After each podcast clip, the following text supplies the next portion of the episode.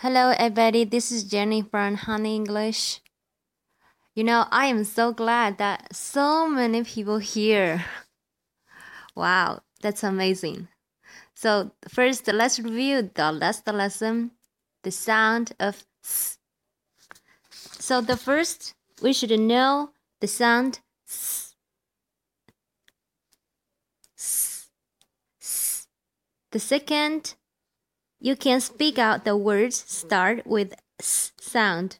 For example, we learned snake, snail, spider, sun.